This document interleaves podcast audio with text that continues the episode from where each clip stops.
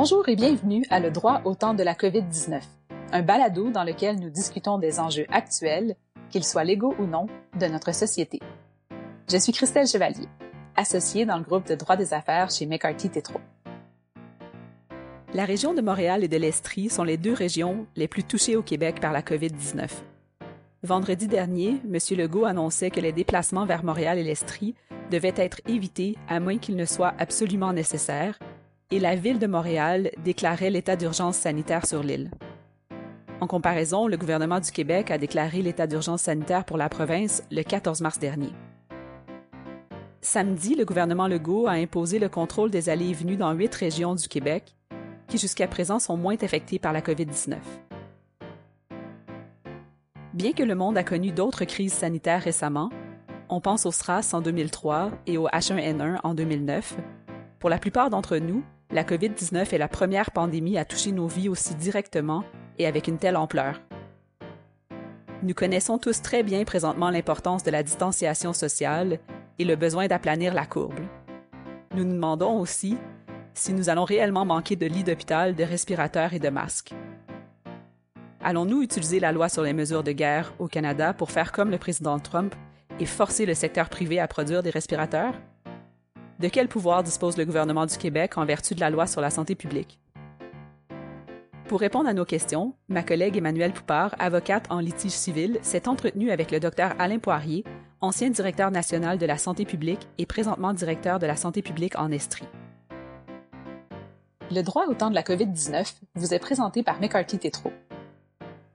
Ensemble, nous explorons le droit applicable et les politiques de réponse à une pandémie et examinons comment les gouvernements, les organisations et les individus en gèrent les impacts et se montrent à la hauteur des circonstances. Cette balado-diffusion est préparée à titre informatif uniquement et ne constitue pas de conseil juridique. Vous écoutez notre deuxième épisode, La médecine des populations. Emmanuel, docteur Poirier, bienvenue. Merci beaucoup, euh, Christelle. Merci à vous, docteur Poirier, de prendre euh, quelques temps pour répondre à nos questions. Euh, ma première question, j'aimerais que vous nous disiez à quelle étape actuellement on en est au Québec avec l'évolution de la pandémie? D'accord. Alors, nous avons euh, nous avions déjà, euh, lors, du H1N1, un plan de pandémie qui a été mis à jour très rapidement avec l'arrivée du coronavirus. Donc, ça existe sur le site du ministère de la Santé. Mais dans les faits, euh, je dirais que le gouvernement a choisi d'anticiper un peu ce qui était prévu dans le plan et a déjà décrété plusieurs mesures avant même que les cas se multiplient au Québec. Je pense que c'était une sage idée. Mais tout ça pour dire qu'un plan papier existait et il n'est pas suivi parfaitement. En fait, le gouvernement a choisi d'anticiper plusieurs mesures qui devaient arriver. Donc, si on se fie à ce plan-là, on, a, dépassé le stade de, la première phase, puis on est déjà dans la deux, troisième phase quand on regarde les mesures mises en place. Mais au niveau de l'épidémiologie, du nombre de cas, souvent on parle à l'échelle d'un grand grand pays, une grande province comme le Québec, on parle quand il y a 1000 cas, on commence à dire oups là, ça décolle. L'épidémiologie euh, euh, nous, fait craindre des choses. On a dépassé le 1000 cas, mais on le sait aussi, il y a plein de régions qui en ont très peu, et le Québec, c'est grand. Donc, c'est un peu comme si euh, il y a différents plans, et le gouvernement a prévu ça en laissant à des régions la latitude de proposer des mesures. On a vu dans les derniers jours le fait que des régions vont être pas confinées euh, parfaitement, mais il va y avoir des filtres importants pour nos régions les plus éloignées. c'est possible de le faire parce que ces, gens, ces régions sont très loin il y a des accès routiers ou euh, par avion, par exemple, qui sont euh, plus faciles à contrôler. Puis en même temps, on a là des populations plus vulnérables et pour lesquelles les services de santé ne sont pas aussi euh, développés que qu'on a plus au sud du Québec.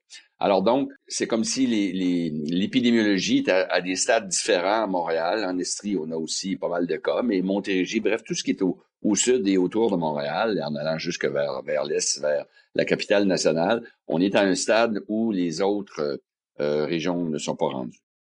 Est-ce que vous pouvez nous expliquer justement pourquoi des régions comme Montréal et l'Estrie sont les régions les plus sont plus touchées que d'autres régions? Ben, on se rappelle évidemment que le virus nous est arrivé de l'extérieur. Alors pour l'Estrie, c'est assez facile. On est une région de de montagne, de sportifs. Donc, les premiers cas qu'on a eus, c'était beaucoup des gens qui revenaient de voyage. On a eu tout un groupe euh, dans la région de Bromont et qui travaillaient tout proche, dans Granby, c'est tout proche de Bromont, donc dans des industries. Donc, il y a eu toute une série de cas euh, comme ça qui ont commencé. Et puis, on en a aussi autour de certaines autres villes où il y a des montagnes. Donc, probablement qu'une partie de l'estrie du départ, c'était le tourisme. La semaine de relâche, on avait des... des, c'était des jeunes, hein, des jeunes qui vont qui vont faire du sport euh, et avec, des enfants. Et euh, on a eu donc quelques épisodes comme ça parce que nous, notre travail d'enquête et euh, de suivre les cas, ça nous permet de savoir toutes ces histoires-là. Bien sûr qu'il faut essayer de garder le plus possible confidentiel, mais ça nous permet un peu de suivre à la trace euh, l'histoire, les contacts, les infections. Fait qu'on en a plusieurs comme ça, ce qu'on appelle dans notre jargon des agrégats, donc des concentrations, puis on sait qu'il y a eu tel événement quand on questionne les gens. Donc, au départ, c'est comme ça, mais plus ça va, moins on a d'histoires de voyage, évidemment. Ce sont des contacts de gens qui, initialement, euh, des fois après trois, quatre générations de transmission de cas. À Montréal, ben il y a peut-être un peu de ça aussi, une population qui voyage plus, plus euh, euh, cosmopolite. Donc, avec la semaine de relâche, il y a eu ça. C'est dans des quartiers assez riches, d'ailleurs, ça, ça, concorde, parce que, bon, après ça, ça, c'est le départ. Parce qu'une fois que le virus est installé, là, il n'y a pas de pense pas qu'ils protègent un ou l'autre groupe. Ça dépend des habitudes des gens, des rassemblements, de tout ce qu'ils font, les industries. Si les gens respectent bien les consignes. Fait que Montréal, évidemment, il y a, y a, ça. Puis il y a aussi le fait, évidemment, que le dénominateur, donc la quantité de personnes est beaucoup plus grande. Donc, ça explique que Montréal soit plus élevé. C'est pas le cas pour l'Estrie. Donc, nous, c'était plutôt l'histoire que, en tout cas, les impressions qu'on a que je vous ai racontées. Et si tous les Québécois respectaient les mesures euh, d'urgence du gouvernement et pratiquaient la distanciation sociale, est-ce qu'on verrait des cas de, transmission euh, communautaire diminuer? Ben, si les humains étaient parfaits, oui, euh, on aurait. mais, mais dans tous les modèles qu'on utilise pour faire des projections sur le nombre de cas, euh, c'est très rare qu'on va mettre 100% d'efficacité pour les mesures et aussi 100% de respect.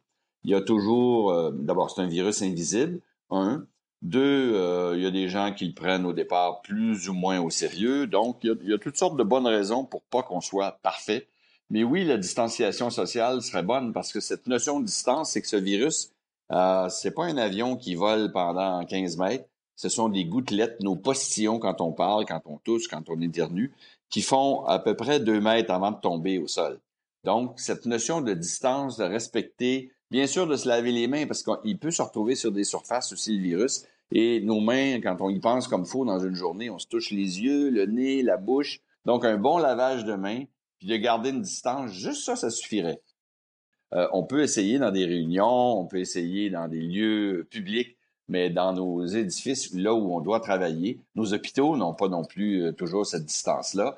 Bien sûr, quand on soigne un patient, on ne peut pas être à six pieds. Alors, il y a plein de raisons pour lesquelles la distanciation sociale ne fonctionne pas bien, mais par contre, on voit euh, avec ces mesures dans, dans les commerces essentiels, genre les pharmacies, euh, bref, ce qui reste ouvert, il y a moyen de contrôler, de diminuer les épiceries. Les gens peuvent diminuer le nombre de gens et s'assurer que c'est respecté.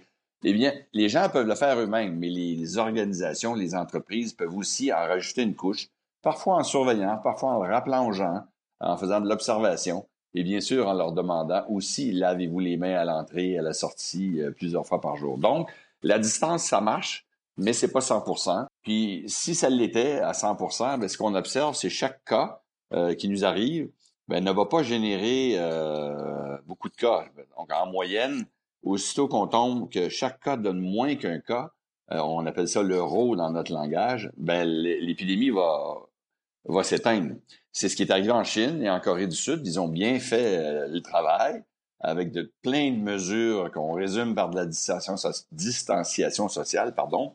Mais, euh, mais en gros, ils ont réussi. Le problème, c'est quand tu réussis, ben 99% de la population n'a pas fait la maladie. Alors maintenant, c'est le retour. En Chine, ce qu'on voit, c'est maintenant des cas importés. Donc, c'est de les infections de d'autres pays qui reviennent dans les régions où vous avez réussi à arrêter l'épidémie. Donc, c'est jamais fini cette notion de, mesure euh, quand toute la population n'est pas protégée par la production d'anticorps. On appelle ça l'immunité de masse. Quand il n'y a pas cette immunité de masse, ben, il faut que les mesures durent très longtemps. C'est pour ça qu'il y a une course actuellement au vaccin, puis à des antiviraux pour ceux qui sont malades et qui sont pas, qui n'auront pas la prévention avec un vaccin. Donc, euh, les Chinois et, la Corée du Sud, qui a aussi assez bien réussi, revivent maintenant ce que nous, on a vécu il y a deux mois. Est-ce que vous êtes en mesure euh, de nous expliquer un peu plus euh, de quel pouvoir dispose le gouvernement du Québec en vertu de la loi sur la santé publique? oui, tout à fait. En fait, il y a plusieurs lois qui nous aident dans des situations d'urgence.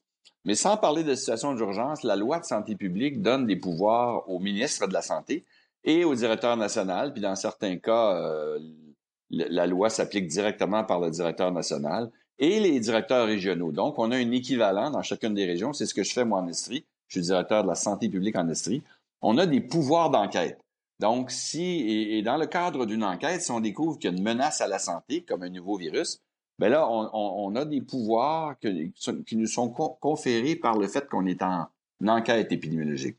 Quand le coronavirus a commencé, c'est ce que le docteur Arruda a utilisé au départ en disant je suis en enquête épidémiologique. Donc nous avions, par le fait que le directeur national l'avait fait, toutes les régions avaient des pouvoirs associés aux enquêtes épidémiologiques. Et euh, déjà avec ça, il y a plusieurs choses que la loi de santé publique permet de faire. Euh, quand on, trouve qu'il y a une menace et qu'il y a des interventions, c'est assez, c'est assez élaboré. Là. Il, y a, pas mal de choses dans la loi de santé publique qu'on, peut faire. Maintenant, dans cette même loi, il y a aussi la, la, loi d'urgence sanitaire. Donc là, c'est la ministre, le gouvernement, pour un certain nombre de jours, ça donne encore plus de pouvoir de, de, bloquer des choses, mais aussi sur le plan des crédits, sur le plan de la décision, euh, je les ai presque unilatérale, top-down, de, de pouvoir faire des manœuvres. L'équivalent, de, cette loi-là, c'est la loi sur euh, la sécurité civile, qui, elle, n'est pas seulement reliée à des problèmes ou des épidémies euh, euh, dans le domaine de la santé, mais toute autre catastrophe, une inondation, un verglas, etc. Et cette loi s'appuie beaucoup sur le pouvoir des villes. Donc, c'est les villes qui sont responsables de la sécurité de leur territoire. Mais donc, il y a vraiment un bon lien entre l'autorité provinciale, le ministère dans ce cas-ci de sécurité civile, et les villes. Et hum, par exemple, à Montréal, ce qu'on observe en ce moment, c'est qu'en vertu de ça, la ville de Montréal euh, se met en urgence sanitaire, mais ça, c'est en vertu de l'autre loi, qui est très semblable, qui ont d'ailleurs les deux été adoptés le même jour à l'Assemblée nationale en 2001, la loi de santé publique et la loi de, de sécurité civile. Donc ça, c'est les deux pouvoirs. Et j'ai pas parlé du fédéral. Le fédéral a aussi euh, des possibilités avec différentes lois, mais comme la santé de juridiction provinciale, même si on a une bonne coordination entre les provinces et le, fédéral, le fédéral aurait certains pouvoirs, mais qu'il n'a pas vraiment utilisé en ce moment. Les provinces, avec le fédéral, s'harmonisent pour, euh, que ça se ressemble d'une province à l'autre. Vous avez parlé de, certaines mesures qui ont été euh, mises en place. À l'heure actuelle, quelles autres mesures euh, pourraient être prises par les régions qui sont les plus touchées par la COVID-19 pour limiter la propagation et éventuellement aplanir la courbe? Ben, on a vu déjà il y a quelques jours que euh, les régions les plus loin, les plus isolées, ont pas beaucoup de cas et la contrepartie, tant mieux pour elles, ces régions, parce qu'évidemment, les services sont moins abondants, sont moins organisés, sont moins spécialisés. Il y a souvent des transports par avion pour avoir des services, je dirais, dans le sud. Donc, pour toutes ces raisons-là, on a vu récemment que euh, c'est pas partout au Québec, mais qu'il y a huit régions qui ont demandé, et même maintenant, il y a des parties de d'autres régions, comme une partie de l'Outaouais, etc., qui demandent des équivalents. Pourquoi? Parce que il y a peu de routes. Le Québec est très, est très grand peu de routes. Parfois, certaines des régions, si on pense au Nunavik et les endroits de la côte nord, ben, euh, ils ne sont rejoignables que par avion. Donc, ça devient beaucoup plus facile de contrôler les, entrées et les sorties.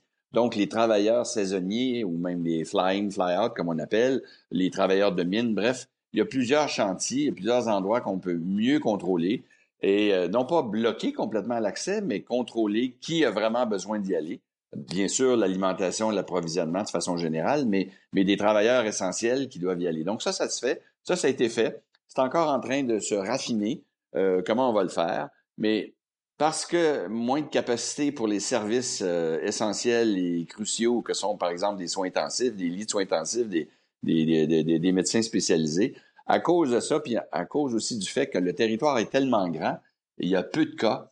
Euh, il est encore possible dans ces régions-là, avec très peu de cas, c'est un peu comme s'ils étaient, euh, comme le reste du Québec il y a deux mois, il est encore possible de bien contrôler les quelques cas qu'ils ont et en filtrant très bien l'entrée dans ces régions-là, on peut faire de... Donc ça, c'est des choses euh, plus spécifiques qui, qui ont été mis de l'avant dans, dans, certaines régions qui est pas facile à faire ailleurs. Si on pense à Montréal, qu'est-ce qu'on va, est-ce qu'on va enclaver Montréal? Est-ce qu'on va, nous, en Estrie, nous sommes les deuxièmes, euh, malheureusement, en termes de statistiques.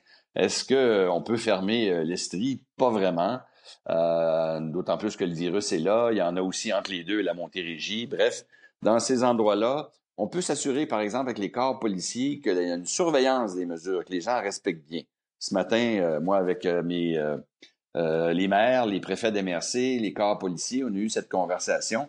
Et eux, ils sont nos oreilles et nos yeux sur le terrain, puisqu'ils nous disent, ben, à leur opinion, ça s'est beaucoup amélioré par rapport au tout début. Les gens comprennent, surtout quand on voit les catastrophes dans d'autres pays, ben, ils comprennent bien. Puis euh, les corps policiers n'avaient pas de recommandation à me faire d'utiliser des pouvoirs supplémentaires pour que les gens respectent les consignes. Ça va plutôt bien de ce côté-là. À votre avis, euh, docteur Poirier, comment la crise actuelle va façonner nos habitudes de vie dans le futur? Bien, je pense qu'il y a déjà beaucoup de pratiques dans les entreprises, mais aussi en santé publique, mais partout, euh, qui vont faciliter, c'est-à-dire qui vont renchérir sur cette notion de, distanciation sociale. Pas seulement pour se prémunir des virus, mais peut-être qu'on va penser plus facilement maintenant au changement climatique en se disant, au lieu de passer tant de temps sur les routes à se transporter pour se retrouver dans un bureau où tout le monde, de toute façon, est sur son clavier puis au téléphone toute la journée, ben, on, voit bien qu'il y a beaucoup de choses. Et il y a façon, il y a plusieurs entreprises qui peuvent surveiller le travail de leurs employés euh, à distance avec, euh, avec des, modes de contrôle autres que je veux le voir assis à son poste. Donc, il y, a, il y a, par la force des choses, beaucoup de gens ont dû accepter très rapidement de faire du travail à distance. Il y a toujours des défis de contrôle des dossiers, de confidentialité c'est pas nouveau, mais il y a des outils pour faire de l'encryptage, il y a des outils pour permettre ça euh, à distance aux employés. Donc, ça, c'en est une facile, mais on peut penser aussi, euh, on le voit maintenant avec toutes sortes de pénuries dans la mondialisation, ben, tel pays se spécialise dans les masques, tel autre dans, dans les respirateurs.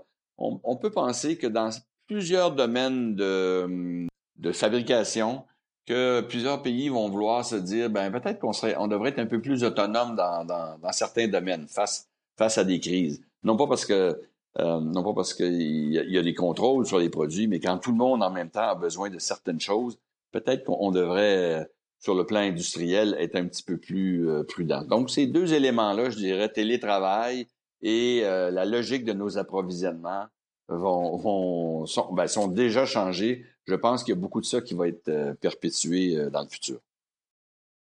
On a pu entendre euh, dans les nouvelles que plusieurs personnes qui travaillent en santé publique en Estrie, donc finalement des membres de votre équipe, sont euh, infectés par euh, la COVID-19. Comment vous passez à travers ça? ça, ça a compliqué beaucoup notre travail parce que nous, on a l'armée de gens pour faire ces enquêtes et, et, de rejoindre tout le monde. Et pas juste les gens individuellement, mais les milieux, parce que quand les gens fréquentent une école ou c'est plus le cas, les écoles sont fermées depuis un bout, mais tous les milieux qui ont été fréquentés, il faut les rejoindre. Donc, on a des équipes qui aident aussi en santé au travail. Et ça, c'est une armée qu'on a constituée très vite parce qu'en temps normal, en temps régulier, c'est quelques personnes qui font ça. Donc, on a mobilisé euh, plein de travailleurs de partout en Estrie pour venir nous donner un coup de main. Des gens qui font pas ça habituellement. Donc, ils sont venus, mais, mais ils, avaient, ils avaient la qualité d'être des travailleurs de la santé, mais aussi le défaut d'être en contact comme travailleurs de la santé. Alors, euh, dans la, je dirais, dans la rapidité du travail, le travail essentiel qu'on fait, il y a énormément de dossiers de travail pour tout décoller euh, cette euh, machine-là qui s'est constituée en quelques jours, 24 heures, 48 heures. Puis a posteriori, bien évidemment, en amenant des travailleurs de la santé chez nous, de bonne foi, de bonne volonté, tout le monde, ben ce qui ce qui pouvait arriver est arrivé, même si les gens n'avaient pas voyagé et tout le monde n'a pas de très gros symptômes, ben, il y a des gens qui ont amené dans ce, dans, ce, dans cette fourmilière de travail qui est notre direction de santé publique, a amené le, virus. Alors, dans la proximité, dans l'urgence et dans les, je dirais, les gens travaillaient 12, 14, 16 heures, ben, il y a eu très rapidement des cas euh, qu'on suspectait pas parce que les gens n'avaient pas voyagé, je le dis, mais comme c'était des travailleurs de la santé, ils ont probablement été en contact dans leur travail avant que ça change, par exemple. Pour certains, venaient de toutes sortes d'organisations euh, sur le territoire. Alors, ce qui est arrivé, euh, ce qui devait arriver est arrivé. Je dis pas que ça devait arriver, mais on se fait prendre nous-mêmes, alors qu'on connaît bien, on connaît bien les virus puis qu'on travaille pour prévenir tout ça. Ben, on a pas mal de gens infectés chez nous. Ce que ça fait aussi pour ceux qui ne le sont pas, c'est qu'ils sont confinés. C'est-à-dire que nous, normalement, les contacts étroits de ces gens-là, on devrait être chez nous, à domicile, pour pas infecter d'autres gens. Mais là, dans le milieu où on est, tout le monde est en contact étroit. On doit tous porter des masques, on a fait des grandes désinfections, laver les mains, on essaie de se tenir à six pieds. Donc, c'est pas facile. Pas facile pour tous ceux qui, dans leur famille, après, doivent s'isoler, ils vont vivre au sous-sol, par exemple, puis ils voient pas leurs enfants et, leurs conjoints, leur épouse, bref. Ils vivent une vie difficile et puis au bureau, ils portent des masques, ils continuent. Donc, on a le droit, tout ce qu'on a le droit de faire, c'est d'aller au travail. Alors, vous, vous doutez qu'avec tous ceux qu'on a perdus, maintenant, on ne peut plus recruter.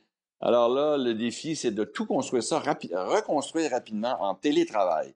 Puis comme on partage des informations confidentielles sur les patients, les, cas, ben là, on a tout un défi d'encryptage, de, tant pour sortir les informations vers des gens qui voudraient travailler encore dans ce qu'on fait, mais qui doivent le faire à l'extérieur du bureau. Donc, les enjeux que j'évoquais tout à l'heure de sécurité par rapport au télétravail, on est là-dedans depuis 48 heures.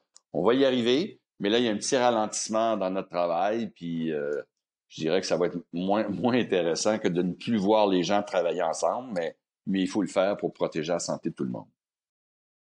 Docteur Poirier, je vous remercie beaucoup d'avoir pris le temps de répondre à mes questions et évidemment au nom de tous, je vous remercie pour ce que vous faites euh, pour nous aider à combattre ce virus au Québec. Merci. Ça m'a fait, ça m'a fait grand plaisir. Ceci met fin à un autre épisode de Le droit au temps de la COVID-19. Si vous avez aimé cet épisode, abonnez-vous, partagez-le et parlez-en à vos collègues et amis. Nous espérons également que vous nous enverrez vos suggestions pour de futurs épisodes. Nous voulons discuter de ce qui est d'intérêt et d'actualité pour vous. Vous pouvez me laisser un message vocal au 514-397-4159 ou me joindre par courriel à cchevaliergagnon à commercialmccarthy.ca. Cet épisode a été réalisé par Myriam Veilleux, Amélie Boucher et moi-même.